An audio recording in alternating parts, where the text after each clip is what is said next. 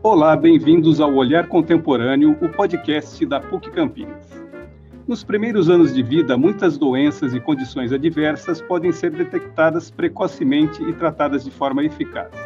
No programa de hoje, vamos falar da importância dos cuidados diários com a saúde das crianças, sabendo que as experiências vividas nos primeiros anos de vida são fundamentais para a formação do adulto que ela será no futuro. Para falar sobre o tema, eu, Marcelo Andriotti, recebo o pediatra e professor da Faculdade de Medicina da PUC Campinas, Dr. José Espin Neto, e o professor da Faculdade de Biomedicina da PUC Campinas, Diogo Lovato. Muito obrigado pela participação de vocês. Eu queria que o Dr. Espin começasse explicando o que é a puericultura, qual a importância dela e como que ela tem se desenvolvido nos últimos anos. Bem-vindo, doutor.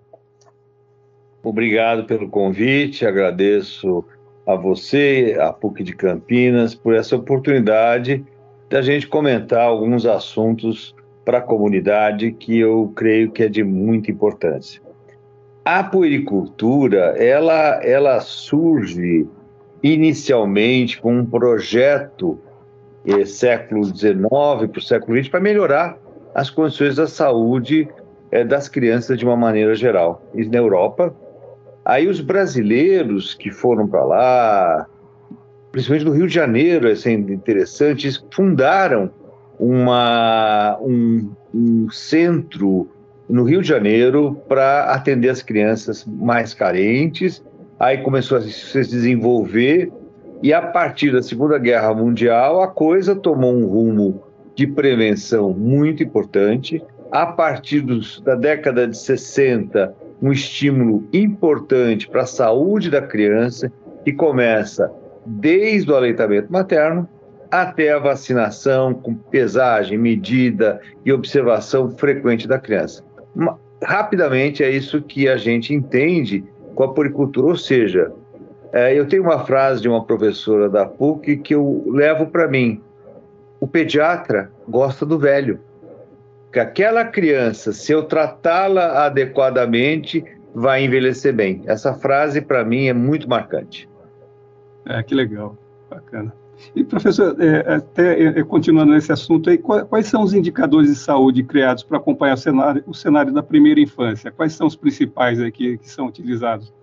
É, são muito simples, né? E isso aí teve um uh, autor inglês, o David Morley, que eu tive a oportunidade de ver uma palestra dele, ele usava balança e medida. E na África ele usava balança de, de pescadores.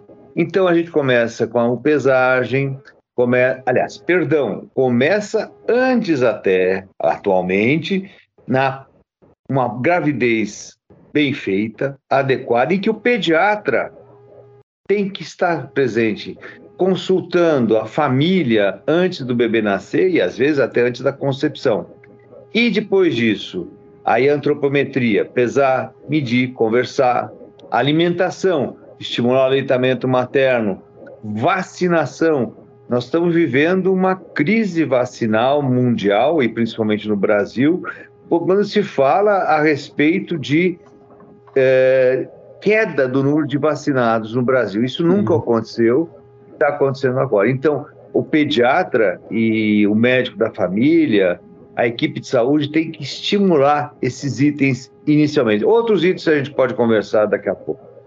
E, bom, durante todo esse, esse tempo que tem se desenvolvido é, essas técnicas e esses tratamentos, essas, é, esses estudos e tudo mais, a gente tem vivido aí uma, uma revolução de tecnológica, principalmente nos últimos anos, né?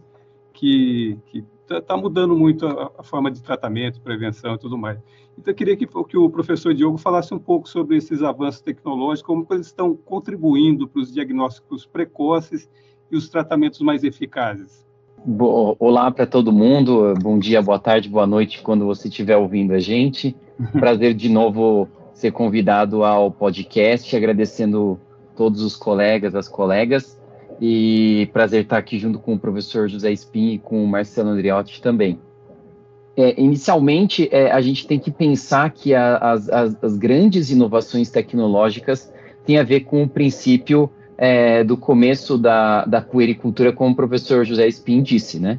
a gente tem que entender que tecnologia é qualquer tipo de é, aquisição de conhecimento humano para o nosso é, para nossa qualidade de vida, para o nosso bem-estar social, né? E assim, a, como a gente tem visto é, é o descrédito é, das, das vacinas nos dias atuais, é um conhecimento que trouxe muita revolução para a saúde pública, né? É, aquela primeira tentativa de pegar um, um machucado, uma lesão de uma vaca, passar numa criança e perceber que ela é, tinha uma proteção contra uma doença que era realmente algo grave para a época, foi o que deu o nome de vacina, né? Porque vacina vem do nome da vaca, né? Da, que da, da varíola da, a, do, bovina, né? Então, é, desde aquela época até as questões mais básicas sanitárias, se você começar a imaginar, principalmente é, a Inglaterra no período da Revolução Industrial, como eles sofreram com problemas sanitários, e isso aos poucos foi sendo é, compreendido, estudado, é, das questões mais básicas de qualidade de água, tratamento de esgoto, né, e isso foi-se ao longo do tempo é, consolidando uma maior qualidade de vida e, e, e a redução de mortes é, antes dos cinco anos de idade. Né? Então, por exemplo, se a gente for pegar o Brasil de 1990, é, e o professor Spin pode me corrigir nesse sentido, é, se eu estiver errado, é, muitas crianças morriam por desnutrição e por é, infecções orofecais, de doenças transmitidas por água contaminada. Né? É, a gente que é um pouco mais velho, a gente pode lembrar do que foi o surto de cólera no Brasil e na América Latina e quantas pessoas morreram por causa disso. Então, de lá para cá, a gente tem visto que o perfil de óbitos na, nas crianças abaixo de 5 anos simplesmente mudou. Hoje em dia, tem mais a ver com é, condições que nós chamamos de doenças raras. Boa parte dessas é, doenças que afetam crianças, é, principalmente, são doenças de é, origem genética. Então, você tem uma mudança que é, são indicadores que sugerem uma melhoria de qualidade de vida. Então, ao invés de você ter é, pessoas, primeiramente, falecendo por água suja, contaminada, hoje você tem é, doenças extremamente complexas que estão, é, muitas já, obviamente, bem compreendidas, mas muitas ainda em estágio de pesquisa e desenvolvimento para prevenção e tratamento. Legal, acho que daqui a pouco a gente pode voltar até nesse assunto das, das doenças raras aí, que gente, é um assunto interessante, a gente vai, vai entrar nele. Mas antes eu queria que vocês dois falassem um pouquinho sobre quais são as principais doenças que podem ser prevenidas ou até mesmo tratadas para garantir a qualidade de vida da criança, as mais comuns aí e que são recomendadas para a maioria dos pais aí é, trabalharem, né, essa prevenção. Ah, o professor Lovato, ele lembrou muito bem esses quadros. E como vocês podem ver, eu tenho aqui essa barba branca, talvez pela própria pediatria que eu vi sofri. É, quando a PUC, quando o hospital da PUC foi é, inaugurado, se é que é um termo inauguração, ele começou a funcionar em 1979 para 80, as crianças da cidade de Campinas, uma cidade grande, rica, elas morriam de pneumonia e diarreia, exatamente o que o professor Lovato falou. Era uma mortalidade que, se você olhar hoje, você fala, não é possível, era 50 por mil, ou 5 por 100. E se você for hoje para uh, o desenho arquitetônico do Hospital da PUC, hoje já mudou tudo, mas ele era, tinha uma enfermaria que eu cuidava, as crianças com diarreia desnutridas. Bom, então isso, é, essa, esses, essas articulações envolveram políticas públicas e conhecimento médico melhoraram demais essas situações. Então, por conta do que eu conheço mais as doenças e eu tenho uma coisa que mudou o perfil epidemiológico, que são as vacinas. Uh, nós começamos na década de 70, talvez com quatro ou cinco vacinas. Se você contar nos dedos, hoje tem mais de 10 no primeiro ano de vida. E um dos desses pesquisadores falou que o futuro é: eu vou dar uma injeção uh, com todas as vacinas ao mesmo tempo. Então, vacinas para doenças respiratórias, vacinas para doenças como diarreia, que era um problema. Aí entra o poder público, saneamento básico. Quer dizer, hoje eu tenho uma água de Campinas muito boa, comparado ao Brasil profundo, né? É, então, a nossa realidade é uma realidade metropolitana, de um estado rico e de uma cidade rica. Se eu contextualizar isso para um Brasil, nós podemos ter um olhar diferente. Mas o poder público está alerta em relação a isso e sabe, é, espero que saiba, né, mas pelo que a gente lê, é, é, direcionar alguns recursos importantes. É, a gente tem uma, tem uma frase que acho que é até um pouco é, clichê e cafona para algumas pessoas, mas o melhor tratamento é prevenção, né? Então, acho que a gente tá. falar de prevenção é uma coisa maravilhosa e, e, e importante, né? A gente tem nas questões que são socioeconômicas, educacionais, é, as campanhas de conscientização de saúde pública é, do, desde o pré-natal, como o professor José Spin disse, é, até é, questões que são muito mais complexas de é, incidência menor na população, que alguns casos a gente só vai conseguir é, ver num, num, num, hospital, num consultório, quando a coisa já está muito complicada. Né? Então, assim, em termos de prevenção hoje, a gente tem algo que tem se desenvolvido, que já mostrou muitos resultados positivos, que é, por exemplo, o teste do pezinho. Né? O teste do pezinho hoje, é, é, já a, a, previne diversas doenças antes da manifestação clínica. Porque quando a gente vai ter a manifestação clínica de boa parte dessas condições, já é tarde demais. Você já tem é, lesões que vão é, é fazer com que esse indivíduo envelheça mal se envelhecer. Né? Pode, podem ser é, lesões irreversíveis. A gente está falando, por exemplo, de fenilcetonúria, a gente está falando de diversas outras condições metabólicas que você não vai ver manifestação clínica. Então, é, hoje em dia a gente tem é, o teste do pezinho básico do SUS com algumas condições de saúde que são preveníveis e tratáveis, que é importante essas duas coisas, né? Porque não adianta você identificar uma doença que você não tem tratamento né? Você tem que ter um tratamento para poder fazer uma triagem, né? Não é um diagnóstico, é uma triagem, é diferente. E aí nessas triagens você tem triagens muito mais amplas, né?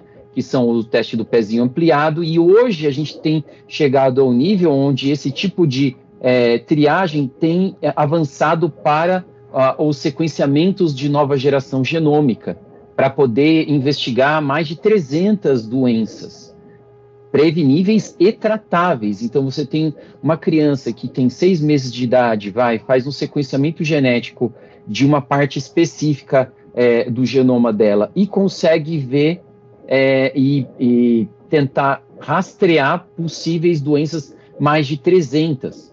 Então, isso é um avanço muito grande para a qualidade de vida da população. Obviamente que existem vários poréns para a incorporação dessas tecnologias. Até mesmo no Brasil, a gente tem dificuldade de é, implementação do, do, do, teste do pezinho básico, né, em alguns uhum. lugares do nosso país, né? É, então, é, essas questões é, de, de, políticas públicas socioeconômicas são muito importantes quando a gente fala de é, prevenção de saúde na infância. Professor, essas anomalias é, cromossômicas e genéticas elas já podem ser diagnosticadas ainda na gravidez, até mesmo prevenidas, se tiver tecnologia disponível para isso ou não? Na verdade, a gente está falando de triagens.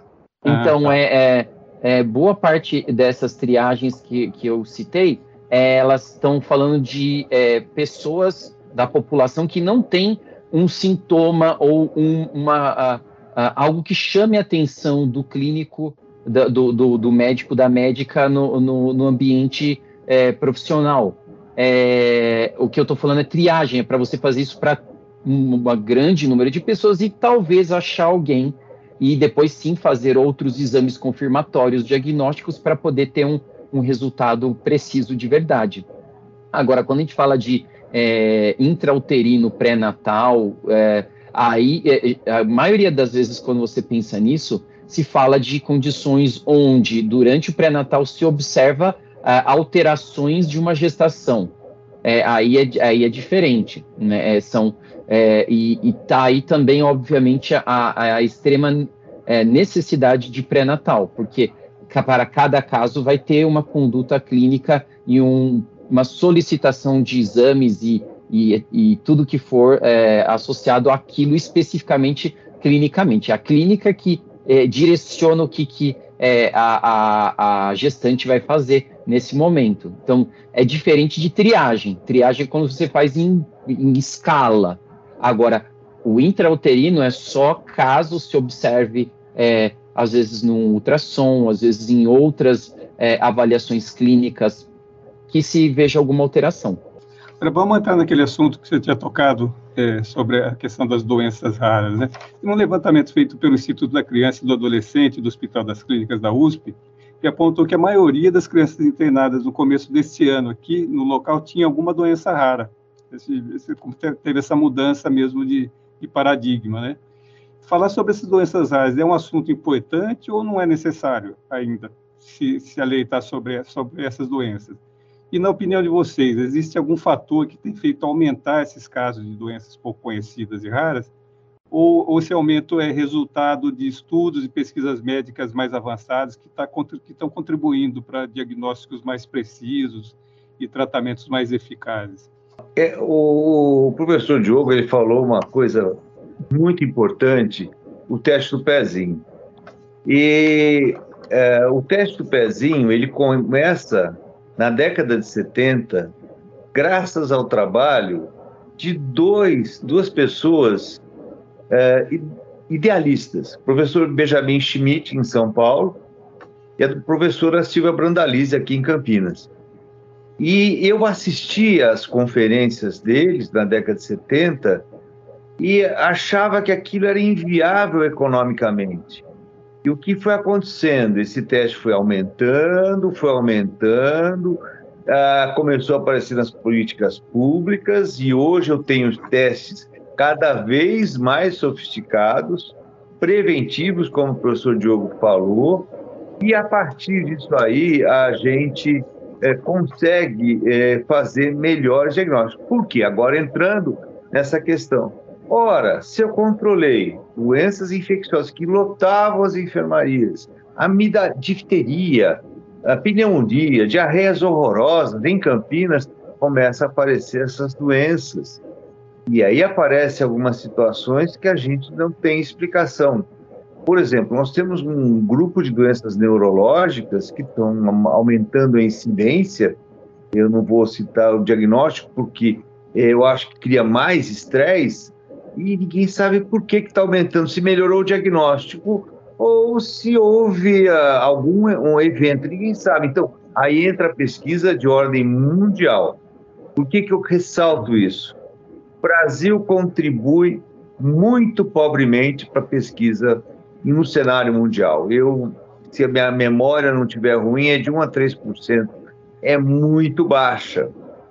É dominado pelo, pelos hemisfério norte, de uma maneira geral, e um grupo que está surpreendendo são os chineses, que estão aumentando a pesquisa de uma maneira uh, uh, que eu diria geométrica. Muito bom, progressão geométrica. Então, é basicamente essas questões. E agora, o pediatra tem que estar alerta para essas situações que envolvem doenças raras. Eu tenho que estudar. Eu tenho que dizer para um aluno ou para o residente, falei, eu não sei, vamos estudar. E aquela, aquela situação, como eu trato, antigamente isso era muito comum em, em congresso, como eu trato, então eu tinha livros até, hoje não. Hoje eu tenho protocolo, o professor Diogo está dando risada aí, como eu trato, como eu... Acabou isso aí, hoje eu tenho que estudar. É, é, que é, às vezes a gente quer, quer, quer, as respostas rápidas, né? Mas é, as, as doenças raras mostram para a gente que é o contrário, né? É, a gente foi, eu fui num evento recentemente no Rio de Janeiro só de doenças raras e estava lá uma colega é, dando o exemplo de, um, de uma equipe multidisciplinar numa doença super, super rara específica que afeta o sistema nervoso central e também é relacionada com o câncer é, ao longo de toda a vida da pessoa. E, e é impressionante que a, a, especificidade, o tanto de empenho só para que, aquela condição, é, é, numa equipe multidisciplinar com médicos, médicas, psicólogos, assistentes sociais, é, biólogos, bioquímicos, biomédicos, enfermeiros, enfermeiras, todo mundo debruçado naquilo, né? Porque é, é realmente como a gente está já conseguindo, felizmente, reduzir as mortes é, de condições é, relacionadas a saneamento básico, à desnutrição, é, a vacinação, podendo prevenir diversas é, doenças infectocontagiosas, né? É, por exemplo, a gente é, não estamos falando de infância, mas, por exemplo, falando de vacina HPV, hoje até HPV a gente está pensando em vacinação de HPV, que é uma coisa maravilhosa, não tem a ver com infância, mas tem a ver com casos gravíssimos de, que, de maior mortalidade oncológica né, em mulheres. E falando em doenças raras, a gente está falando de coleção, uma coleção de. É, hoje a OMS fala de 7 mil doenças, 7 mil doenças, onde a grande maioria delas são de origem genética e elas são raras porque elas afetam uma porcentagem muito pequena da população, mas quando você junta todos, todas elas, são em torno de quase 10% da população. Então é muita gente. E aí a gente fala assim, poxa, mas será que é, tem alguma coisa que aconteceu? A gente está é, ingerindo alguma coisa tóxica? É algum é, obviamente que a gente precisa de sempre estudos em relação a essas exposições, etc.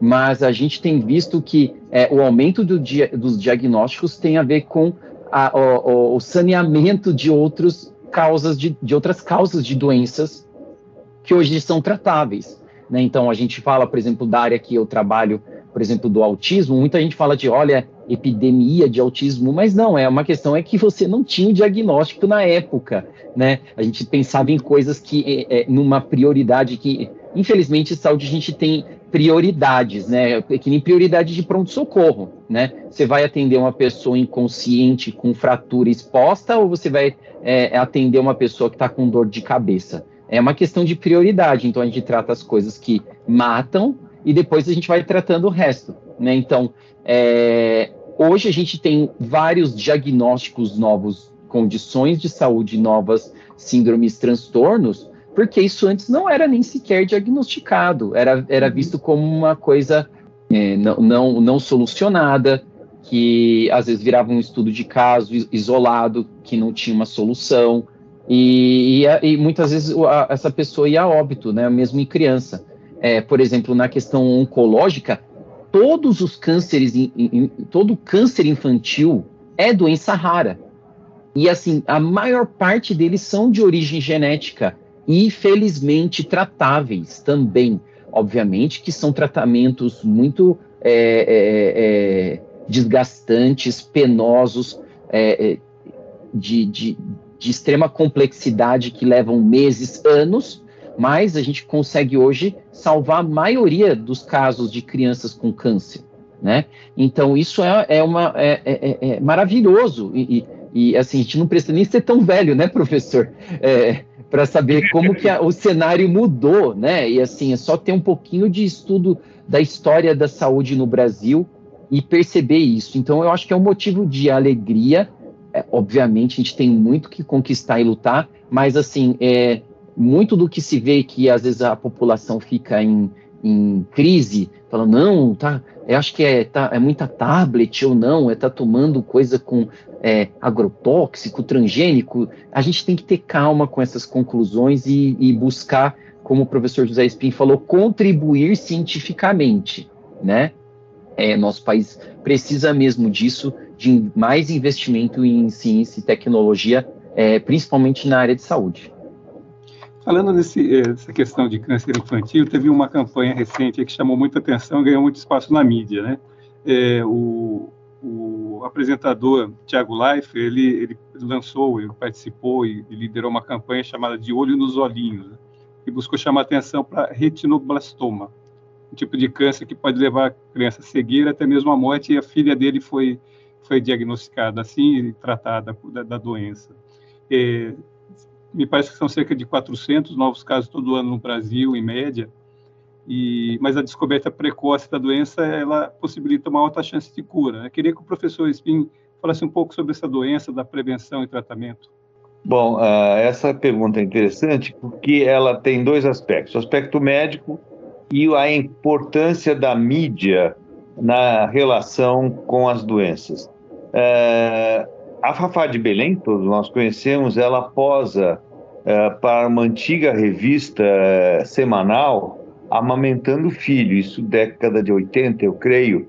E aí começou todo mundo a querer ser como a Fafá de Belém, amamentar.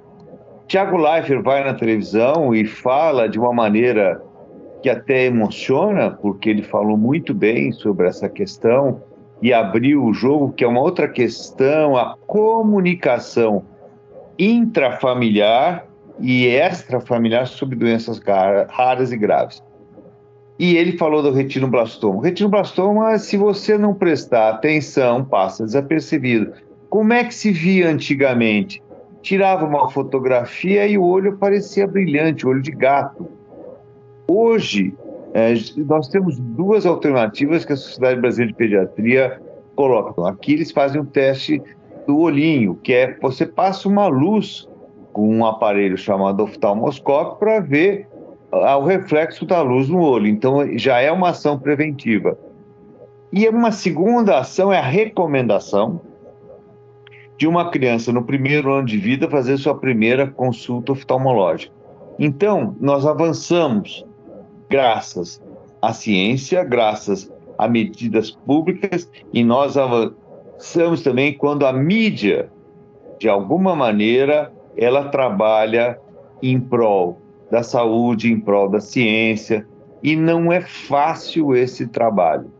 Tá? A gente vê muito fake news, Hoje as redes sociais estão inundadas de coisas ruins e eu falo para na PUC, no SUS da PUC, que eu acho que é um isso a gente pode falar horas sobre a beleza do SUS do ponto de vista de atendimento populacional e é, eu, em outras áreas eu falo, olha, calma, veja em fontes é, fidedignas, porque está havendo muita comunicação. Então, quando a mídia vai num caráter uh, positivo, adequado, nós temos sucesso. Legal, essa questão da fake news é, é muito séria, principalmente essa questão da saúde, né? Como a tecnologia ajudou a gente em muitas questões nessa nessa parte ainda de facilitar a comunicação por meio de redes sociais acaba atrapalhando porque muitas pessoas usam de maneira é, ruim, né? equivocada ou, ou até maldosa, né?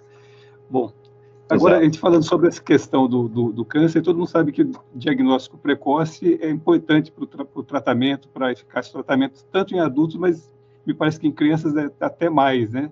Tem uma, um, um, índice de cura, de tratamento até, até maior. E, e a gente falou do caso aí do, do dessa campanha, né? Do, do olho. Tem outras, é, outras coisas importantes que as pessoas podem prestar atenção e, e, e, fazer essa prevenção aí de câncer em, em criança? Fora do que a gente estava conversando sobre teste do pezinho e os análogos, é, como são testes genéticos é, no primeiro ano de vida, para essas mais de 300 condições genéticas tratáveis e pre preveníveis e tratáveis, a gente também tem a questão de que é, a frequência com que a gente tem acesso à saúde na população ainda deixa a desejar. Então, é, ter acesso a um pediatra, aonde você é, mora, onde a pessoa mora, é essencial para você ter esse tipo de coisa, porque clinicamente é, é, o especialista que vai conseguir ver essas coisas. É muito difícil, eu acho que a gente está é, é, falando mesmo da questão das comunicações, redes sociais, internet a gente tem um bombardeamento muito excessivo de conhecimento sobre a população e a gente está começando a perceber que as pessoas não conseguem mais lidar com tanto número, dado, evidência, e as pessoas estão, às vezes, até adoecendo, porque qualquer coisa já é um motivo de preocupação. Então a gente é, se preocupa demais com coisas que às vezes não são da nossa alçada, é, é, mães têm sofrido uma pressão enorme sobre a vida delas nesse sentido. Então, a, a, a consulta médica frequente com o profissional de saúde médico pediatra é essencial, porque ele vai ver se existem alterações neurológicas que têm uma associação muito grande com esses cânceres de infantis, né? É, é, é, quais são os grandes grupos de, de câncer infantil? São cânceres neurológicos e os cânceres de sangue, né? Leucemias, linfomas, etc. Então, é, o profissional de saúde vai conseguir identificar isso numa consulta com alguma é, orientação de, olha, meu filho tem essa mancha aqui na pele, essa mancha vermelha, olha, o, o, o exame de sangue deu alterado, e aí na investigação clínica é, é, dá-se prosseguimento a essa investigação. Então, é, é, por que, que eu estou falando isso? Eu acho assim, é importante campanhas de conscientização, comunicação. É, a gente precisa conscientizar as pessoas sobre a, as doenças raras, mas se a gente for juntar todo o conhecimento que uma, é, uma mãe, uma mulher precisa ter, além de todas as responsabilidades que a gente já tem colocado sobre elas no dia a dia do trabalho, do, do segundo turno, terceiro turno de trabalho, da jornada de trabalho delas, ter ainda que ser expert em saúde, é, é, é, é muito difícil. Então, é importantíssimo estar tá, é, vinculada a médicos é, é, com frequência e isso é, é muito importante, né? Então, é, pensando em câncer, câncer neurológico e cânceres de, hematológicos são os mais importantes na infância. Mas, assim, para poder identificá-los, é, você precisa de um especialista mesmo. Muito bom. Eu acho que o professor Diogo ele falou muito bem é, em relação a, a, ao diagnóstico por um médico. Eu vou estender um pouquinho aí é, em relação ao SUS. É, o SUS hoje ele tem uma participação muito importante na população como um todo, que eu tenho só um pequeno grupo em termos de Brasil que tem saúde suplementar. Então eu tenho que fazer é, duas, duas é, pontuações. Primeiro, pontuar que os centros de saúde, as UBSs, devem ter equipes de saúde que podem ter o pediatra ou ter o médico da família para fazer esse diagnóstico. A segunda pontuação que essas mesmas equipes devem ser treinadas é, de uma maneira em que possam estar alertas para isso que o professor Diogo falou, para ter alguma mudança de comportamento, que exame nós vamos pedir.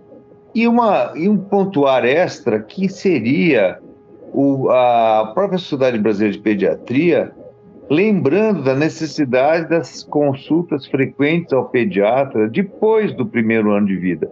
O que acontece? O garoto tem lá quatro, cinco, está na escola, sete anos, como o professor Diogo falou, a mãe tem três jornadas de trabalho, a mãe eh, não vai ter tempo de levar ao médico, ah, o garoto está bem, está bonitão, está aí jogando bola, mas eu tenho que lembrar, isso a mídia tem que alertar, ó, vai pelo menos uma vez por ano no médico. E aí eu vou fazer um, um viés, é, uma interpretação absolutamente pessoal, em que você não precisa de campanha para que uma mulher vá ao seu ginecologista todo ano fazer seu exame periódico. Agora o médico tem, é, a população tem que ter o mês dourado para a prevenção do câncer de próstata, porque o homem não vai no médico. Então eu tenho até essa questão uma questão que eu vou chamar de preconceituosa em relação às doenças. Isso daria um podcast de três horas só para a gente falar sobre esse assunto. Então, eu acho que também existe a questão social e mais a questão educacional, Marcelo. Como estamos falando de saúde infantil, é bom lembrar que a PUC Campinas oferece um programa de residência multiprofissional voltado para a saúde da criança. Vamos Sim. ouvir agora a residente Isabela Baboni Barros, que explicou para a gente como funciona o programa e a importância da qualificação dos profissionais que atuam ativamente na saúde deles.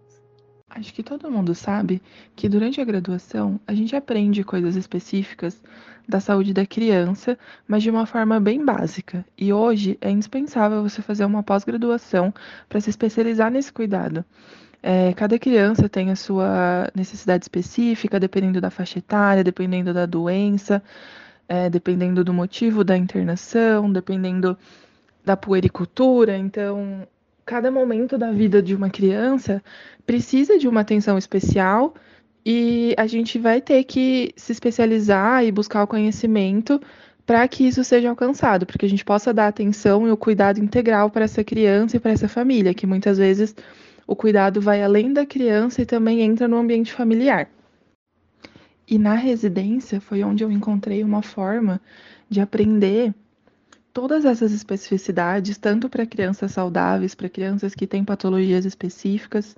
É, nossa atuação aqui na PUC, ela vai desde o centro de saúde, quando a criança é um recém-nascido, que você faz uma visita domiciliar com a equipe do posto de saúde, quanto para o ambulatório, onde você atende crianças que estão ali fazendo um acompanhamento nas diferentes especialidades, então endocrinologia, cardiologia, pediatria geral, diversas especialidades, e também dentro do hospital, onde tem atuação tanto na enfermaria pediátrica quanto na UTI, na UTI pediátrica, na UTI neonatal, todas as é, diferentes áreas de atuação dentro do hospital.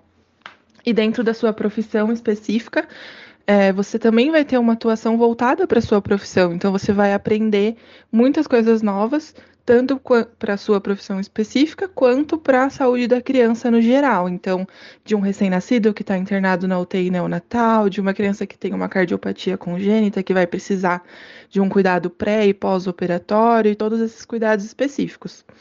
Além disso, a gente tem todo o apoio da faculdade para ter as aulas da pós-graduação, então a gente tem uma parte voltada para gestão hospitalar, políticas públicas, é, todas essas especificidades que ser um profissional da saúde exige, a gente tem essa atenção voltada na residência. É uma carga horária extensa, mas você aprende muito.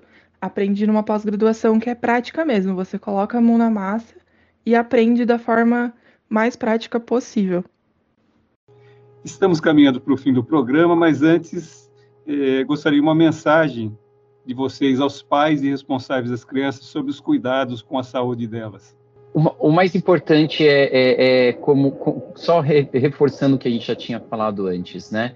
É, estar sempre atento a, a, qualquer sinal e poder é, contar isso para o médico, para a médica eh, pediatra, é, seja no serviço é, privado ou no serviço de saúde público, é, entendendo que é, existem coisas que às vezes podem parecer que são é, detalhes, bobagens, mas não são, são é, informações importantes, né? A gente precisa de informações para poder é, saber o que vai investigar, para onde vai, é, que conduta ter, que exame fazer.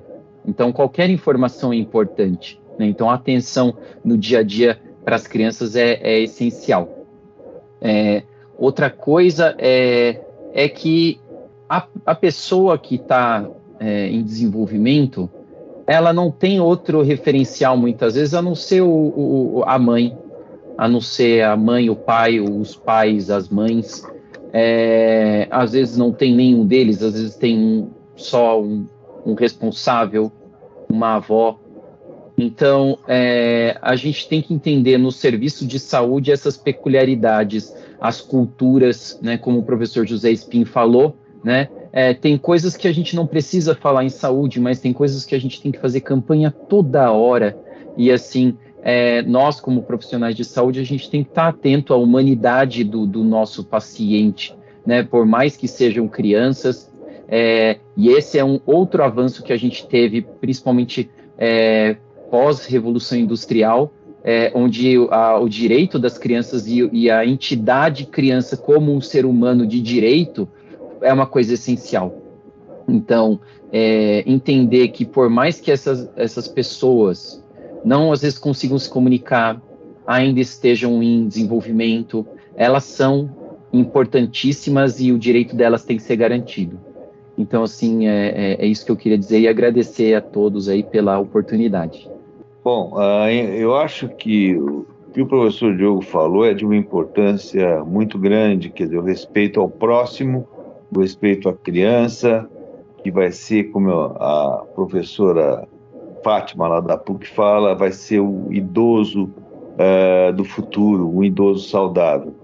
E do ponto de vista médico, pediatra, que sou há tantos anos, eu acho que eu só complementaria o que o Diogo falou, reforçar a questão da necessidade de manutenção dessas consultas. No primeiro ano elas são 8 a 10, dependendo do serviço. Depois do segundo, terceiro ano elas começam a variar, mas que elas continuem existindo e aí entra um outro fator, que é a, a reflexão, a reflexão, a reflexão pedagógica.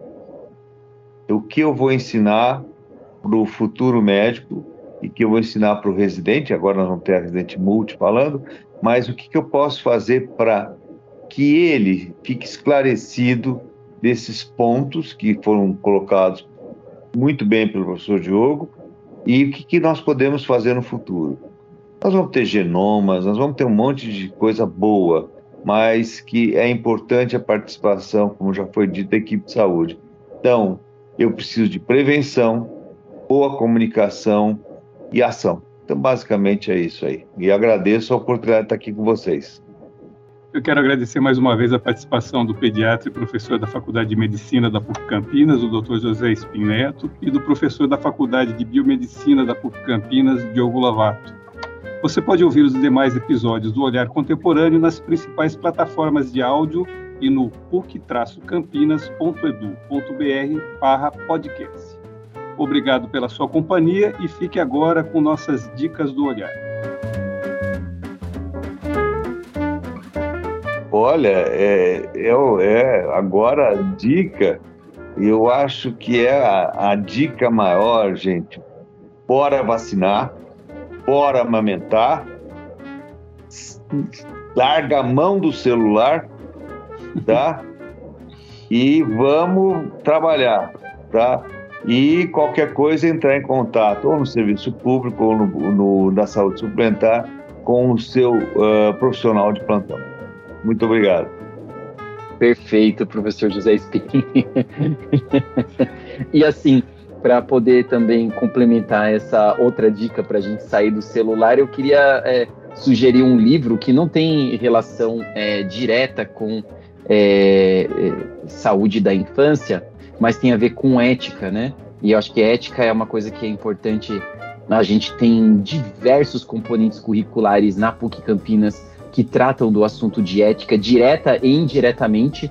E eu, como tenho tratado isso num dos que eu leciono, eu comecei a ler um livro que é do filósofo Zygmunt Bauman, já falecido, mas que tem até uma certa notoriedade no mundo é, do, do, cotidiano da, das pessoas que não, não são da filosofia. É, e o livro é A Ética Pós-Moderna.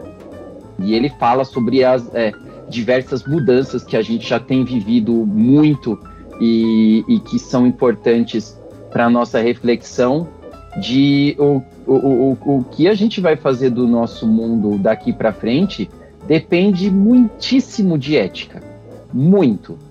Sem ela, sem a gente dialogar no sentido da ética, é, das nossas relações, a gente pode é, acabar com um mundo habitável.